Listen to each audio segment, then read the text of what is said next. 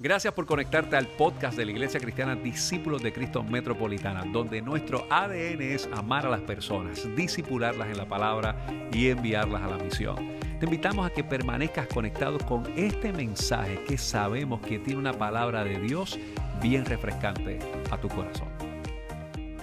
Y hemos de hacer una serie de mensajes que le hemos llamado lumbrera, y particularmente donde estamos discutiendo, o por lo menos haciendo un acercamiento a la escritura, o a los libros de la Biblia, particularmente a las secciones de la escritura. No podemos eh, definitivamente hacer un planteamiento detallado en tan poco tiempo con respecto a la Biblia, pero hemos querido trabajar esta serie de mensajes orientados a comprender lo que es la Biblia, porque el mes de septiembre, típicamente la iglesia, particularmente en Puerto Rico, la dedica a lo que llaman el mes de la Biblia, y hacemos algún énfasis con respecto al tema de la escritura.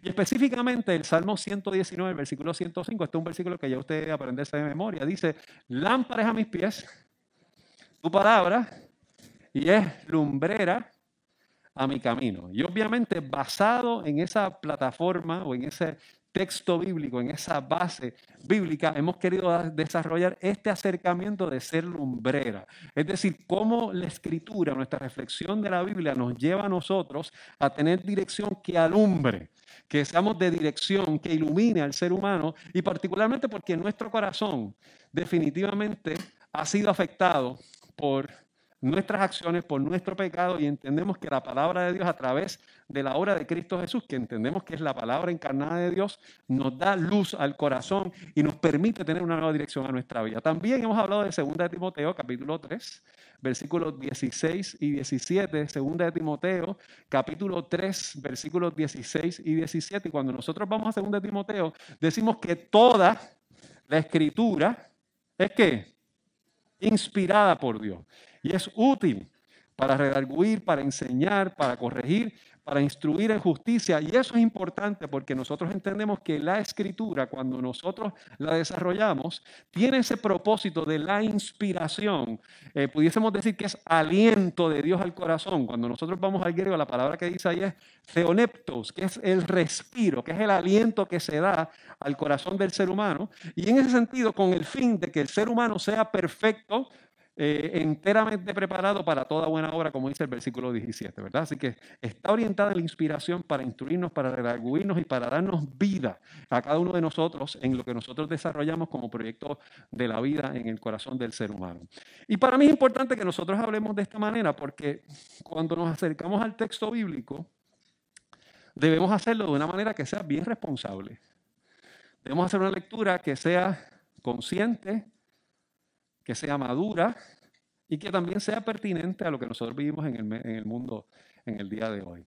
No podemos negar que hay personas que a veces utilizamos la escritura o que han utilizado la escritura para humillar a otras personas, no tanto para traer dirección y a veces, más allá de iluminar, lo que posiblemente hace es oscurecer. Y al principio de esta serie de mensajes dijimos que muchas de las actividades bélicas y guerras en el mundo se fundamentan a base de los textos sagrados, ¿verdad? Utilizan textos sagrados como, como elementos para implantar visiones eh, muy eh, enfermizas tóxicas que más allá de dar luz, lo que trae un poco, poco, de oscuridad. Lo que tenemos que hacer es mirar la historia. Usted mira la Inquisición y no podemos negar que la Inquisición utilizó la Biblia como elemento eh, importante para desarrollar sus criterios que realmente fueron, fue atroz. Eh, al mundo utilizando la escritura. Así que ahí nos desviamos del propósito que nosotros entendemos que es la escritura. La Biblia hemos dicho que es una colección de textos sagrados que comparten una historia unificada acerca de Dios y su relación con la humanidad. Lo que nosotros estamos haciendo y discutiendo desde el Génesis y que esperamos trabajar hasta el Apocalipsis es tratar de ver esa historia unificada de Dios y hoy lo vamos a ver de una manera bastante particular en un texto que a mí me parece que es bastante retante eh, y no les niego que se me hizo bastante eh, desafiante y complejo hacer el mensaje del día de hoy. La Biblia tiene dos Testamento, ¿verdad? Si nosotros miramos lo que es el Antiguo Testamento y el Nuevo Testamento, el Antiguo Testamento tiene 39 libros y el Nuevo Testamento tiene 27 libros. Y hemos estado discutiendo desde lo que es el Pentateuco, hablamos después de los libros históricos, La semana pasada hablamos de los libros poéticos y hoy queremos hablar específicamente de los profetas, de los libros proféticos. Eh, y entendemos que en el Pentateuco, si recordamos, eh, nos da un mapa para que nosotros podamos ver cómo Dios traza su relación con nosotros y con la humanidad. en, el, en el Pentateuco vemos el pacto que Dios hace con el pueblo. En los libros históricos hablamos específicamente de los ciclos, pero dijimos una frase bien importante, que el pueblo que desconoce su historia está condenado a volver a repetir si no entendemos nuestros aspectos, espacios históricos. Y hoy vamos a hablar acerca de eso porque me parece que mucho de lo que tiene que ver con los profetas tiene que ver con nuestra historia. Y entre las cosas que nosotros hablamos en la historia y que es algo que hacemos de aplicación personal, es que en ocasiones nosotros creamos actividades cíclicas. Y en esas actividades cíclicas veíamos en el pueblo de Israel que había una actividad pecaminosa que se convertía en opresión, que eventualmente se arrepentían, que entonces había un espacio de salvación y de liberación, había un descanso, pero otra vez volvían a caer en esa actividad cíclica. Y que nosotros los seres humanos, lastimosamente, a veces desarrollamos experiencias cíclicas y no logramos atajar o romper aquello que nos lleva una y otra vez a que los ciclos a veces se vuelven más cortos y cuando los ciclos se vuelven más cortos, se vuelven más desesperantes y por lo tanto eh, necesitamos una actividad salvífica y es lo que nosotros entendemos que hace Dios en el corazón del ser humano. Ahora vamos a hablar de los libros proféticos. Y los libros proféticos, cuando nosotros los miramos eh, en manera, eh, perdón, de los libros poéticos, ¿verdad? Nosotros vemos que nos enseñaban a tomar decisiones sabias e importantes para la vida. Y entre las cosas que nosotros vimos de los libros poéticos, dijimos varias cosas. Número uno, ¿por qué le pasan cosas malas a las personas buenas? Número dos, ¿cómo podemos adorar a Dios cuando las cosas son difíciles o son complicadas? Número tres, ¿cómo una vida de sabiduría nos lleva a la prosperidad? Número cuatro, ¿qué es lo más importante de la vida? Porque Eclesiastes hace esas preguntas acerca, dice que todo es vapor, que, que no todo es bueno. Y cuando hablamos del, capítulo 5, perdón, del libro de Cantar de los Cantares, hablamos acerca de esa actividad de pareja, esa actividad erótica que nosotros tenemos en la pareja, cómo conocer y ser conocido por, por nuestro cónyuge. Ahora, la pregunta es, ¿cuáles son los libros proféticos? Los libros proféticos, les confieso que hoy voy a ser un poquito más técnico en mis explicaciones. Vamos a poner un poquito más la camisa de explicar asuntos históricos para que podamos entender un poco este asunto, pero vamos a llegar a la parte de aplicación que a mí me interesa muchísimo con respecto a eso. Cuando hablamos de los libros proféticos, nosotros vamos a encajonarlos en dos secciones, lo que llamamos los, los profetas mayores y los profetas menores. Cuando nosotros hablamos de los profetas mayores, específicamente nos referimos a Isaías, Jeremías, Lamentaciones, Ezequiel y Daniel. Y hago un paréntesis ahí un asterisco que cuando hablamos de Daniel, también se considera Daniel un libro apocalíptico. Pero cuando lleguemos a eso lo vamos a explicar con calma. Pero desde la perspectiva de lo que estamos haciendo en el día de hoy, estos cinco libros son profetas mayores. Y cuando nos referimos que son profetas mayores, nos queremos decir que son mayores porque su extensión, es decir, porque la composición de su escrito es, super, es mayor. No es ni porque sean más adultos, ni porque sean más importantes. Simplemente que lo que se redacta en el texto es más largo, es más extenso. Eso es lo que quiere decir. Y por lo tanto, también tendríamos que decir que es más general y es menos específico. Es más amplio y es menos específico. En cambio, los profetas menores, y aquí viene un montón de profetas menores, que tenemos 12 profetas menores, o el libro de Osea, Joel, Amós, eh, Abdías, Jonás, Miqueas, Naón, Habacuc, Sofonías, Ageo, Zacarías y Malaquías. Estos libros son profetas menores porque la extensión de sus escritos son menores, son más cortas. Eh, y por eso tal vez usted tiene ahí una, extensión de algunos libros duran cuatro capítulos o seis capítulos, otros a veces solamente tiene uno solo, como es el libro de Abdías, es decir, no son tan extensos y por lo tanto esos oráculos tienden a ser eh, más cortos y por lo tanto a veces se vuelven un poco más confusos, pero voy a intentar explicar varias cosas. Ahora bien, yo creo que nosotros pensemos en esto para entender los profetas. Y después vamos a hablar de lo que es realmente un profeta. Si usted conoce la historia de Israel, usted sabe que el pueblo de Israel en el Pentateuco estaba definiéndose y fue un pueblo nómada. En otras palabras, un pueblo que estaba tratando de encontrarse y de definirse. Y gran parte del, libro, del Pentateuco lo hace en el desierto. en un tránsito. Cuando finalmente van llegando al lugar de la promesa o entran en la tierra prometida, es que nosotros hablamos del periodo de los jueces y ahí vemos toda esa actividad de lo que llamamos nosotros los libros históricos. Y el primer rey de Israel se llamó Saúl, el segundo, el segundo se llamó David y el tercero se llamó Salomón. Y después de Salomón, ¿qué pasó? Hubo una ruptura. Y en esa ruptura, pues obviamente quedan dos reinos, el de Israel y el de Judá. Ahora yo quiero, vamos a ver si esto lo podemos explicar en arroz y habichuela para cada uno de nosotros. El pueblo de Israel, en ese tránsito que tiene para definirse, es como cuando usted, cuando una persona conoce a alguien que le gusta, una pareja, y se enamoran, y empiezan una relación. Y en esa relación se casan. Ese matrimonio es bueno. Pero en un momento dado, en ese matrimonio, hubo algo que se, que se quebró. Y hubo una relación adulterina.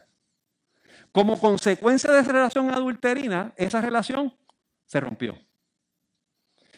Y si usted ha pasado por una relación de divorcio, por esa situación, o conoce a alguna persona, cuando pasa por eso, usted sabe que esas dos partes, el esposo o la esposa, automáticamente tienen unos asesores, que son sus abogados, o que son sus amigos. Hay algunos que le dicen, les adjudican sus responsabilidades y otros le dicen cuáles son sus derechos. Como resultado de eso, ¿qué ocurre? Entra una pugna. Y vienen algunas personas a decirles a esas dos partes que están separadas qué puede ocurrir con su relación. Con sus bienes gananciales, con su posibilidad de restaurar su relación. Y por ahí está el esposo o la esposa o ya el ex esposo o la ex esposa, tratando de prestarle atención y de adjudicar valor en los mensajes de esos asesores. Digamos que esos asesores son los profetas. Y hay veces que esos asesores dicen, te equivocaste, no lo hiciste bien. Por lo que hiciste, yo pienso que no puedes reclamar esto o no hiciste esta actividad antes de casarte, te corresponde hacer esto. Y pudiera ser que esa parte que no está verdaderamente arrepentida se busque un abogado que le diga lo que quiere escuchar. Porque usted que las cosas pasan. Y viene este otro, y viene este otro asesor legal que le dice lo que el cliente quiere escuchar para tratar de justificar aquella acción que condujo a la ruptura de esa relación. Eso es la historia de los profetas. Son personas que van a hablarles directamente al pueblo sobre su conducta, y ya sea al pueblo y al rey, a los líderes del pueblo, con respecto a sus acciones que tengan que ver con el pacto que se hizo con Dios.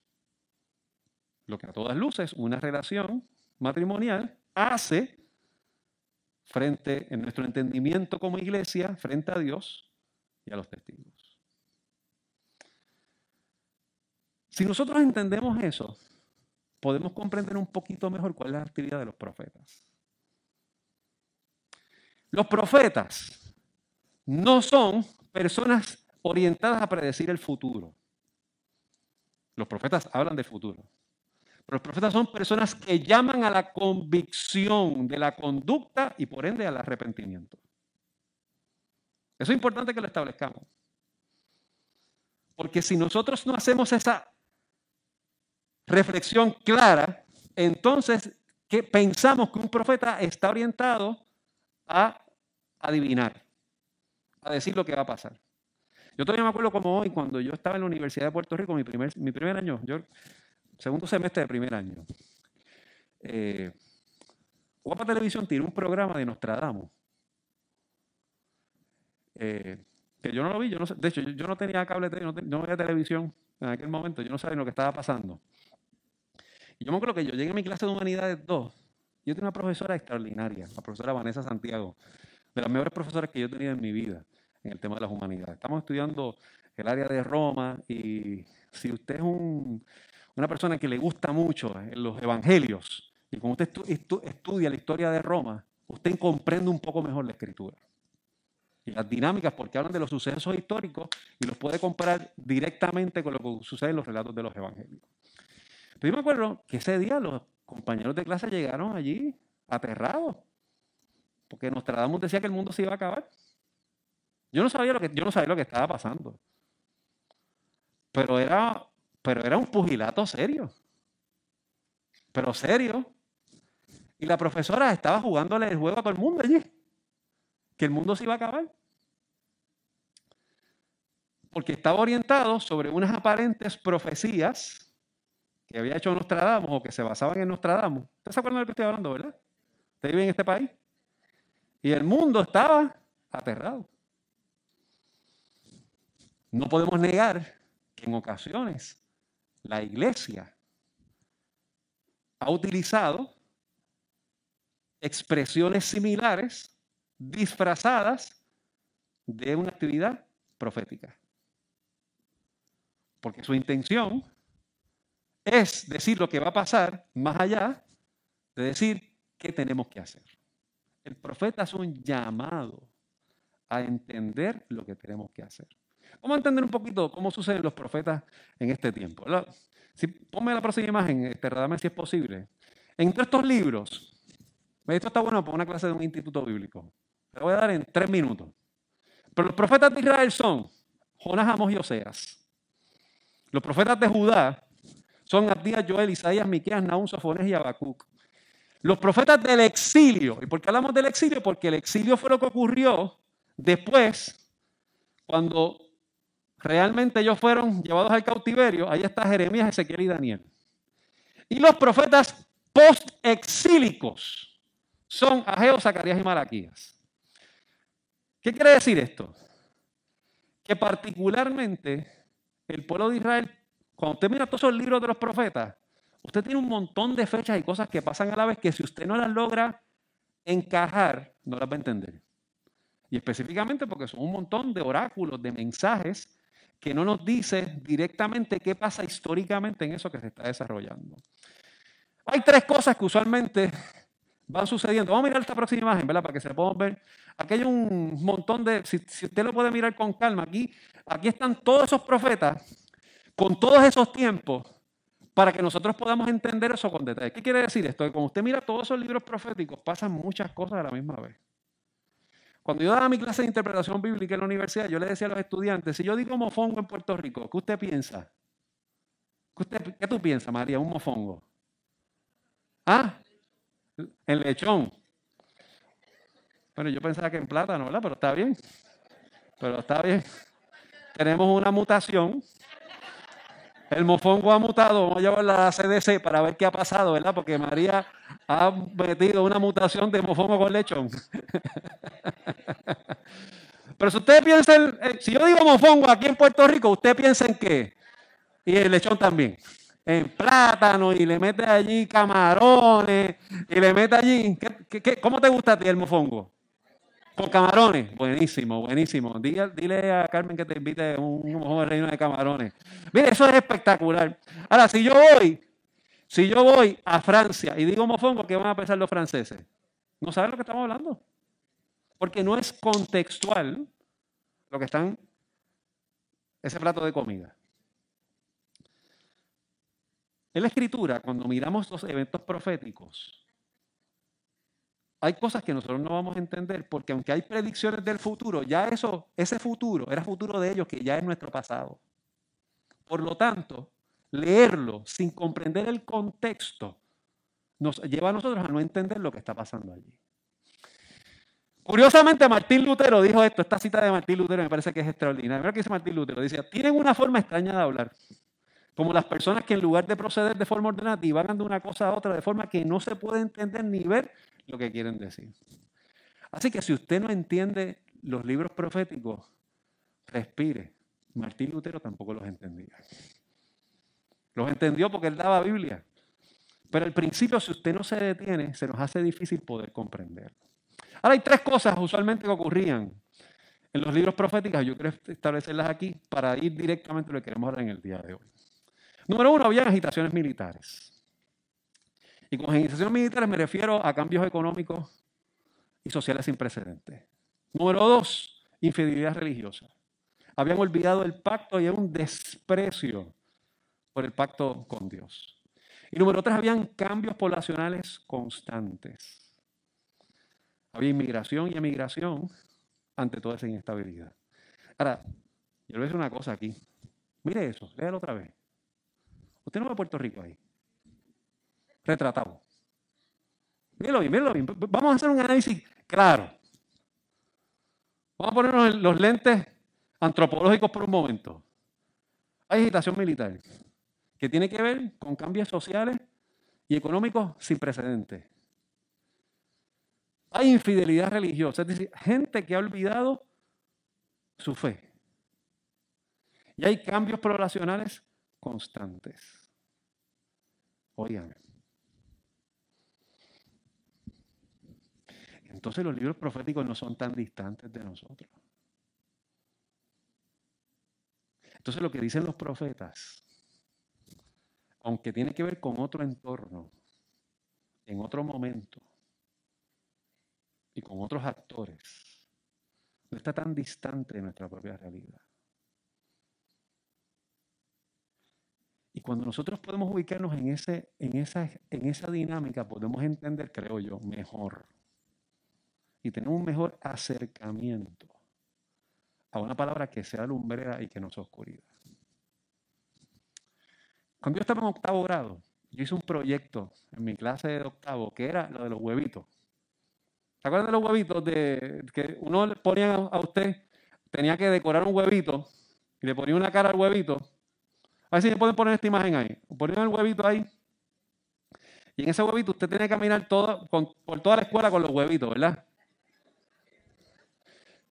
Usted caminaba con eso, por lo menos en mi escuela yo caminaba con eso. Con esto estoy diciendo mi edad.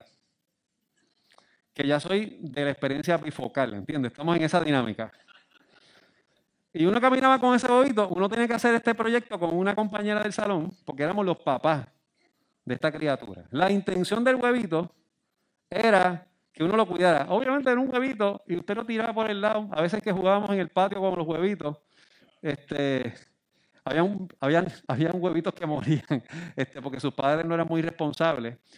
Y ahora, pues obviamente, pues se ha mejorado la cosa porque ahora dan unos bebés eh, a, los, a, los, a los estudiantes. A ver si podemos poner la próxima imagen. Este, le damos a estos bebés que se los tienen que llevar a, su, a, su, a sus casas. Ahora sí, ¿verdad? Ahora Ángel está recordando ese momento de los bebés. Eh, y los que son papás de estudiantes que tuvieron esos bebés, a veces dicen que los bebés de ellos no eran ni como esos muñecos, ¿verdad? Porque lloran a todas horas. Eh, y la intención es que ese, que ese estudiante se prepare a lo que pudiera ser potencialmente la actividad de familia y todas estas cosas que se dan y que se desarrollan en el proceso de formación de su vida. Digamos que la dinámica de lo que Dios hace con sus profetas es comparar en cómo nosotros manejamos la fe y cómo cuidamos las circunstancias de esa manera. Yo creo que vayamos al libro de Oseas, vamos al capítulo 3. Oseas, capítulo 3, vamos a leer los versículos del vamos a leer el capítulo completo porque son cinco versículos nada más. Oseas, capítulo 3. mira cómo dice este texto y cómo esto se relaciona con nosotros en este entorno. Dice, me dijo otra vez Jehová, ve, ama a una mujer amada de su compañero, aunque adúltera. Como el amor de Jehová para con los hijos de Israel, los cuales miran a dioses ajenos y aman tortas de pasas. La compré entonces para mí por 15 ciclos de plata y un homer y medio de cebada. Y le dije, tú serás mía durante muchos días. no fornicarás, ni tomarás otro varón.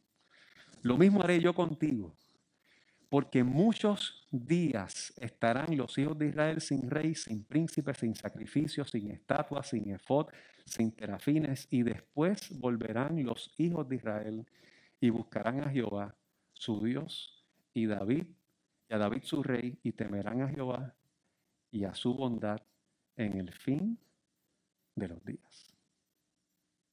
Vamos a ver. Señor, háblanos. Y ayúdanos a entenderte. Y ayúdanos también a responder a tu palabra con responsabilidad y con sensibilidad a lo que quieres poner y quieres trabajar en nosotros. Te damos a ti la gloria y la honra y oramos en el nombre de Jesús. Amén.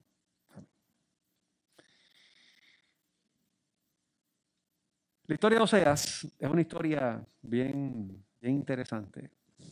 Y pudiésemos decir que hasta cierto punto puede recoger las experiencias que nosotros como seres humanos tenemos en nuestra relación con Dios y cómo Dios nos busca cada uno de nosotros. En Arroyo Bichuela, esta es una historia bien compleja. Aquí tenemos un hombre que se casa con una mujer que es prostituta, que es ramera. Dios le dice al profeta Oseas que busque a esta mujer y se casa con ella. Algunos comentaristas argumentan que esto es un libro metafórico más que verídico, pero tratar de ubicar la expresión o la situación de en cómo se desarrolla esta actividad de casarse con una persona que su pedigrí y que su conducta constante es ser infiel. Cuando nosotros pensamos esto, tenemos que mirar que aquí hay, de primera instancia, dos actores principales. Gomer, que es esta mujer, que es igual a Israel, y que tiene que ver con Oseas, que es en este caso tipificación acerca de Dios. Número uno, Israel, ejemplificado en esta mujer que se llama Gomer, tiene un pecado extremo y una actividad de infidelidad recurrente.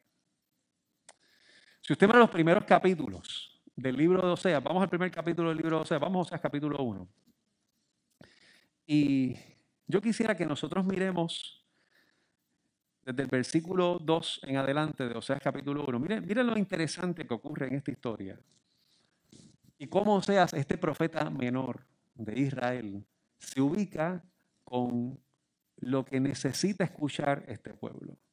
Y dice, el principio de la palabra de Jehová por medio de Oseas, dijo, dijo Jehová Oseas, ve y tómate a una mujer fornicaria e hijos de fornicación, porque la tierra fornica apartándose de Jehová. Fue pues y tomó a Gomer, hija de Diblaim, la cual concibió y le dio a luz un hijo.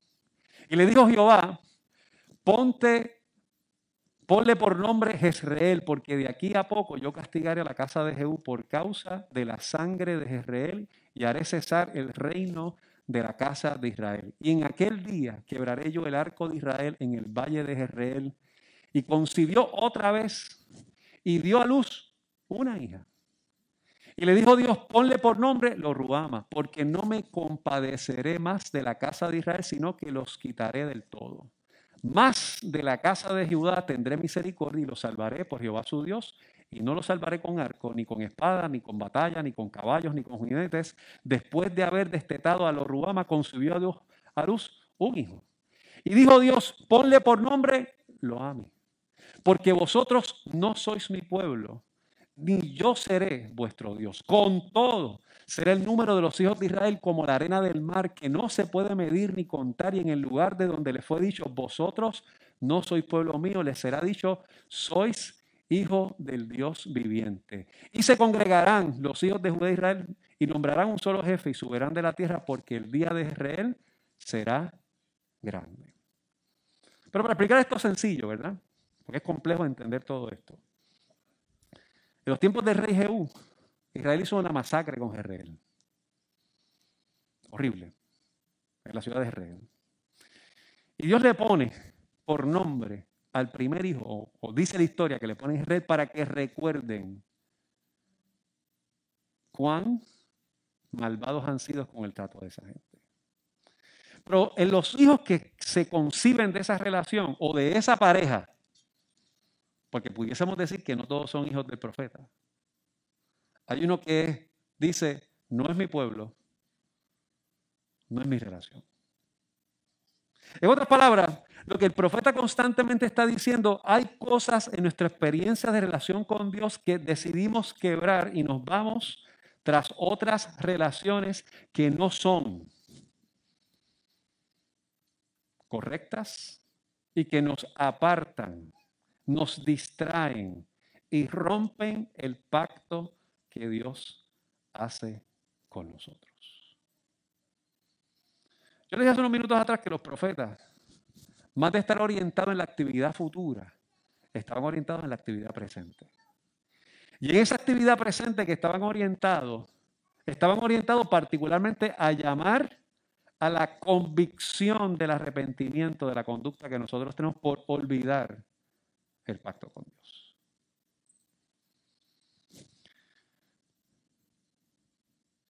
En el capítulo 3 que acabamos de leer, aquí tenemos una historia bien interesante porque esta mujer volvió a irse a su actividad de prostitución. Y lo curioso es que ahora está esclavizada. Está en el mercado. Imagínese que usted está involucrado en una relación y esta parte de la relación le ha sido infiel a usted. Y que usted descubre que esos hijos no son suyos. Y no solamente que usted descubre que los hijos no son suyos, sino que esa persona eventualmente va y se ubica en el mercado de la prostitución. Y que entonces Dios le dice, ve allá y libérala. Oseas va al mercado de esclavos a liberar a la mujer que le fue infiel.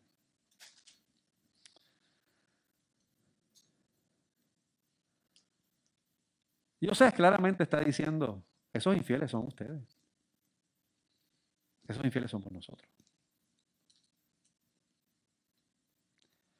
Que nuestra relación con Dios, a veces estamos a base de lo que nosotros sentimos beneficio, pero no en la convicción de la fidelidad de mantener nuestro compromiso indistintamente de los eventos que puedan ocurrir.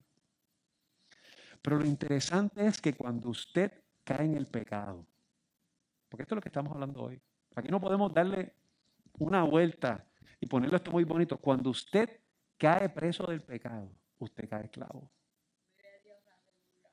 Y cuando usted cae esclavo, usted piensa que puede ser libre.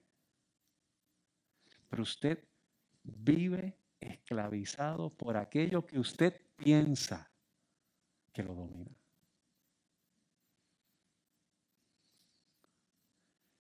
Y Dios llama un profeta.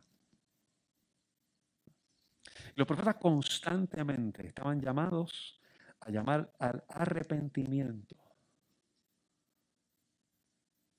a retomar el pacto que se ha olvidado y entender que es necesario cambiar nuestra conducta. Yo le dije hace unos minutos atrás, cuando nosotros miramos todo este asunto de los datos básicos proféticos o de la actividad antropológica, ¿verdad? Que había agitación militar, problemas económicos constantes, que había un asunto eh, frecuente de, de este asunto de una infidelidad religiosa y sobre todo de un cambio poblacional constante. Nosotros en el país vivimos en esta tensión de que eh, cada 10 años que se hace el censo nos encontramos con una disminución significativa de nuestra población. Posiblemente usted está pensando salir de Puerto Rico. O posiblemente usted ha tenido descendientes que se han ido de Puerto Rico. Israel. La dinámica del pueblo. Y nos sentimos de alguna forma como cautivos en nuestra propia tierra.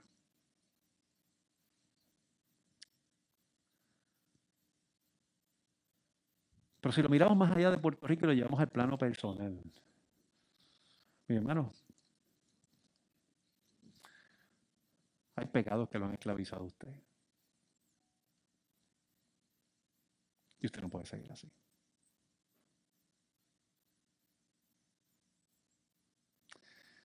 Pero lo, hermoso de todo esto, si podemos decir que es hermoso, es que Dios se le ocurre ir al mercado que a usted lo ha esclavizado para comprar su libertad. Si ciertamente el pecado de Gomer era extremo, el amor del profeta, ejemplificado en el amor de Dios, es extremo. Y va a la fuente de tu esclavitud a que puedas ser libre. Usted imagínese lo que es ver a la persona que le ha sido infiel a usted.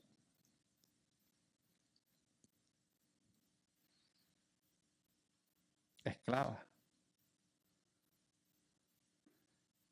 Que no ha honrado el pacto.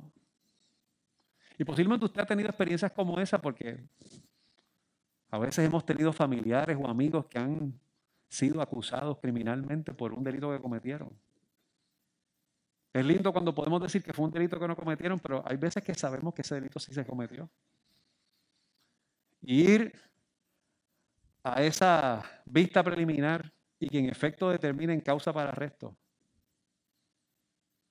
Y que esa causa para arresto identifique que hay que pagar una fianza y ver que esa persona que amamos es esposada y sale de esa sala preliminar porque ese es el proceso. Si usted ha estado ahí, los que hemos estado acompañando personas en esos procesos, sabemos que ese momento cuando se esposa la persona y se lleva con el alguacil, la mirada de aquellos que ven a su pariente, a su familiar esposado, es horrible. Esa es la historia de Gómez. Esa, esa, esa, esa.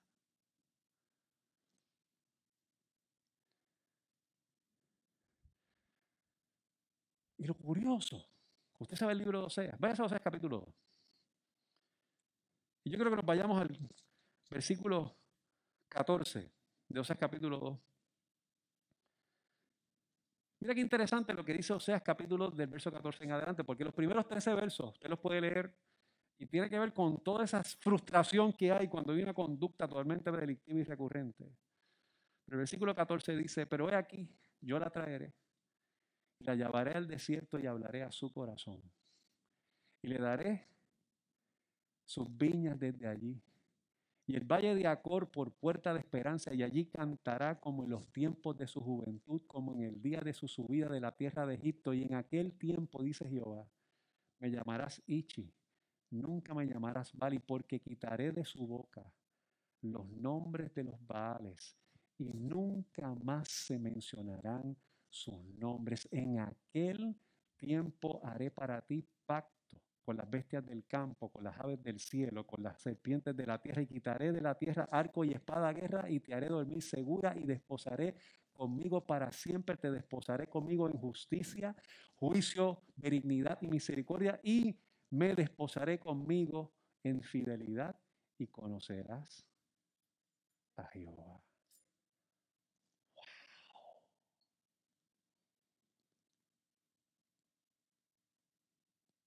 Cristo vino a recordarnos a nosotros que nuestro pecado que nos ha llevado a la esclavitud, por más recurrente que sea, no limita el amor de Dios que hoy quiere sanar tu corazón. El libro de Oseas, y con esto voy a terminar, nos recuerda a nosotros lo que puede ser el corazón de los profetas en su conjunto, Y el tema recurrente presentado en la mayoría de los libros de los profetas. Israel ha jugado, ha jugado a la ramera y ha abandonado al Señor como su único Dios, experimentando así el juicio de Dios y siendo llamado a la restauración por el profeta. Y eso a través del arrepentimiento. La forma en que Dios amó a Israel fue la misma que Osea se casó con una adúltera que no sería fiel. Los profetas no recuerdan, mis hermanos y mis hermanas, que hay un pacto que guardar en el que Dios nos recuerda su fidelidad para ti. Cristo es el cumplimiento profético de Dios para liberar la atadura del pecado en el ser humano. Yo quisiera invitar al Ministerio de Alabanza que venga acá. Yo quisiera terminar este mensaje en el día de hoy. Yo le he dicho a ustedes que es bien difícil predicar con detalle todo, tantos libros en, un sermón pequeño, ¿verdad? Pero si nosotros podemos decir esto en arroyo bichuela, hay cosas que se han roto en nuestra relación con Dios. Hay rupturas. Y usted puede escuchar lo que le hace sentir bien a usted y que justifica su acción pecaminosa. Usted puede decidir cómo usted puede cambiar todo eso. Posiblemente nosotros necesitamos tener otras rutas. Y es duro escuchar estas palabras que la Escritura nos dice a veces que nuestras acciones parecieran ser conductas similares a la prostitución. Porque nuestro acercamiento a Dios se distancia de vivir en comunión con Él. Hay un cántico que dice que yo me levantaré por el poder de su amor, ¿verdad? Yo quiero que lo cantemos. Porque a fin de cuentas, yo me resisto a pensar que cuando Dios habla a su pueblo lo hace con un sistema vengativo, sin que ubique la actividad restauradora. La actividad profética, dice el libro de Corintios, que está orientada en tres cosas. En edificar, en exhortar y en consolar. Primero Corintios capítulo 14, verso 1, verso 3, búscalo ahí. Para edificar, consolar y exhortar. Y hoy, Dios quiere edificar tu corazón y quiere consolarte porque realmente las acciones del pecado en nuestra vida nos llevan al dolor. Y que se nos hace difícil levantarnos de todo eso. Pero también quiere llevarnos una exhortación de que hay un cambio de vida que tenemos que tener. Aquellos niños que tenían esos bebés en la escuela se desesperaban con el llanto de ese niño. Como nosotros con nuestros niños, a veces nos desesperamos con las situaciones que ocurren, pero al final los vemos y sabemos que es una criatura que necesita amor. Cristo se entregó por amor a ti. Y Cristo es el cumplimiento profético de la palabra de Dios para el mundo. Que no hay pecado que domine nuestro corazón y no pueda ser liberado. Yo quisiera que nosotros entonemos esta canción. Porque yo voy a decir hoy, respetuosamente, yo asumo que hay personas que hoy están aquí, que nos están viendo, que están siendo dominadas por el pecado. Por palabras corrompidas, por actividades sexuales pecaminosas, por actividades desordenadas, por mal manejo de temperamento y de carácter. Y eso, hay que sacarlo. Eso no puede seguir gobernando nuestra vida. Porque lastimosamente nos lleva al mercado otra vez de la esclavitud. Pero yo quiero volver a decirte que el Señor eso no lo constituye como un obstáculo para dejar de hacer lo que hace porque te ama. Yo ya he venido a este lugar donde puedes estar atado y no ha pagado el 10% de la fianza. Pagó y asumió tu culpa para que seas libre. Yo te invito a que mientras el ministerio de alabanza lo canta, tú lo cantes también. Y que si ahí de alguna manera tú te sientes identificado con lo que nosotros hemos hablado en el día de hoy, nosotros le digamos, Señor, yo creo que tú me cambies, pero que no sea por mi capacidad y por mi conocimiento de la escritura, que sea por el poder de tu amor. Cantamos al Señor y luego oramos.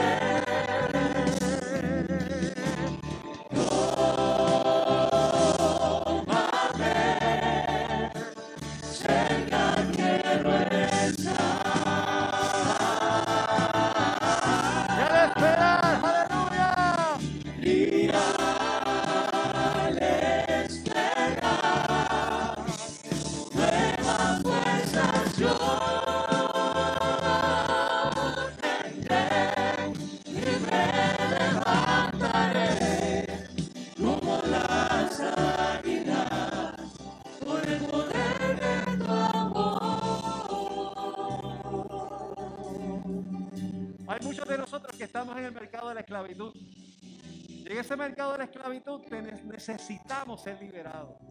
Necesitamos salir de ahí porque una y otra vez, como aquellas actividades cíclicas que decíamos hace un tiempo, nos sentimos bien, olvidamos el pacto, caemos en lo que no queremos y lastimosamente estamos amarrados a eso que necesitamos entender el amor de Dios que nos saca de ahí. Y esta mañana Dios ha venido a este lugar a recordarnos que no hay que vivir esclavizado, que no hay que vivir atado y que para eso necesitamos permitir lo que a veces no queremos que haga. Y es que realmente se inserta en la totalidad de nuestra vida para que encontremos libertad. Eso es importante. Y si esta mañana tú estás aquí y tú entiendes que necesitas abrazar a Jesús y decir, Jesús, tú eres el cumplimiento profético de mi vida. Yo necesito tener una relación contigo. Hay cosas que se han desubicado en algún instante. Así como el Señor le dijo a Oseas que fuera a ese lugar a buscar a Gómez. Dios ha decidido perseguirte para recordarte que puedes tener libertad. Si tú necesitas la oración en esta mañana, ahí donde estás, tú levantas tu mano. Yo quiero que tú levantes tu mano. Ahora en esta mañana, Dios te bendiga. Ahora alguien más, levanta tu mano, manténla arriba. Queremos orar contigo. Mantén tu mano arriba. Yo pedí a un hermano de que se acerque a estos hermanos con su- sus manitas arriba. Vamos a orar, vamos a acompañarnos en oración. Vamos a acercarnos en la confianza plena de que Dios está cerca de nosotros.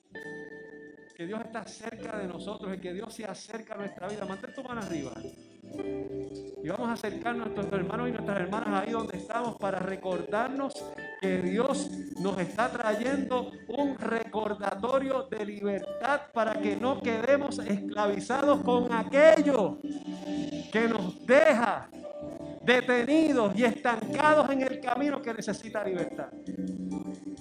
Levanta tu manita. Levanta tu manita, manténla arriba. Y vamos a orar. Y vamos a orar en el nombre del Señor que se acerca a nuestro corazón mientras seguimos cantando. Mientras seguimos adorando al Señor. Ahí vamos a decirle, Señor, cúbreme, rodéame, tráeme libertad por el poder de tu amor y afirmemos esta esperanza de vida que Dios nos da a nosotros en este tiempo. Esta mañana es una mañana que nosotros recordamos la libertad que ofrece Cristo Jesús. Cantamos al Señor, mantén tu mano arriba, vamos a orar contigo. Bendito es el Señor. Y recordar que nos levantamos por el poder de amor. Aleluya.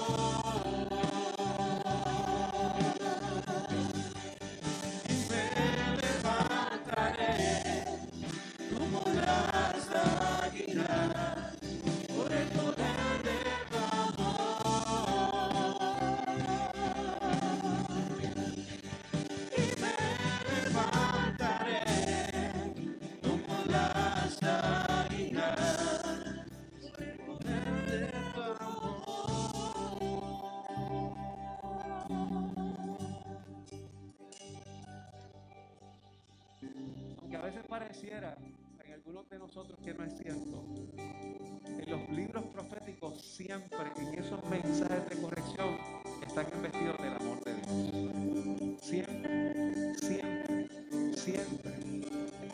Porque Dios ama a su pueblo. Porque Dios te creó.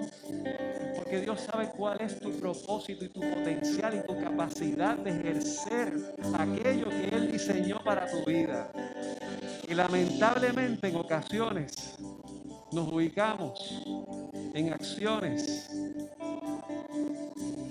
que reducen, que estancan eso que Dios te ha llamado a hacer. ¿Sabes cuál es el problema de eso? Que cuando el pecado se apropia de nosotros, hay llamados que Dios te ha hecho que se detienen. Hay ministerios que Dios ha dicho para tu vida que se estancan. Hay gente que puede ser impactada con el talento, con la habilidad, con la vocación que Dios te ha dado, porque hemos decidido creer que el pecado es superior al amor de Dios. Oseas buscó a Gómez en el mercado y le dio una nueva dirección que a fin de cuentas es lo que hizo Cristo Jesús, que vino a transformar nuestra vida. Mi hermano, retome su llamado, retome su llamado, retome su vocación, porque ya usted vio que lo que nosotros dijimos ahí era Puerto Rico. Y usted es un profeta. Y con un profeta, ¿qué es lo que hace un profeta? No es que dice lo que va a pasar en el futuro. Un profeta ¿qué hace? Llama a la gente a la convicción. Y le advierte de su futuro que puede tener si sigue en esa condición. Un profeta llama a la gente al arrepentimiento. ¿Qué hace el arrepentimiento? Ayuda a la gente a, cambiar de pensar, a tener otra idea, para que suman otras rutas nuevas. Usted es un profeta. Crea eso. No son otros. Usted es un profeta. Usted es una profetisa de Dios. No me refiero a que tenga que decir lo que va a pasar. No, eso no es. Usted es un profeta porque usted tiene una palabra de Dios para el mundo, para decirle que Cristo ha traído libertad al ser humano. Crea eso. No piense que eso es para otro, eso es para usted. Usted es un profeta de Dios. Si nosotros entendiéramos eso,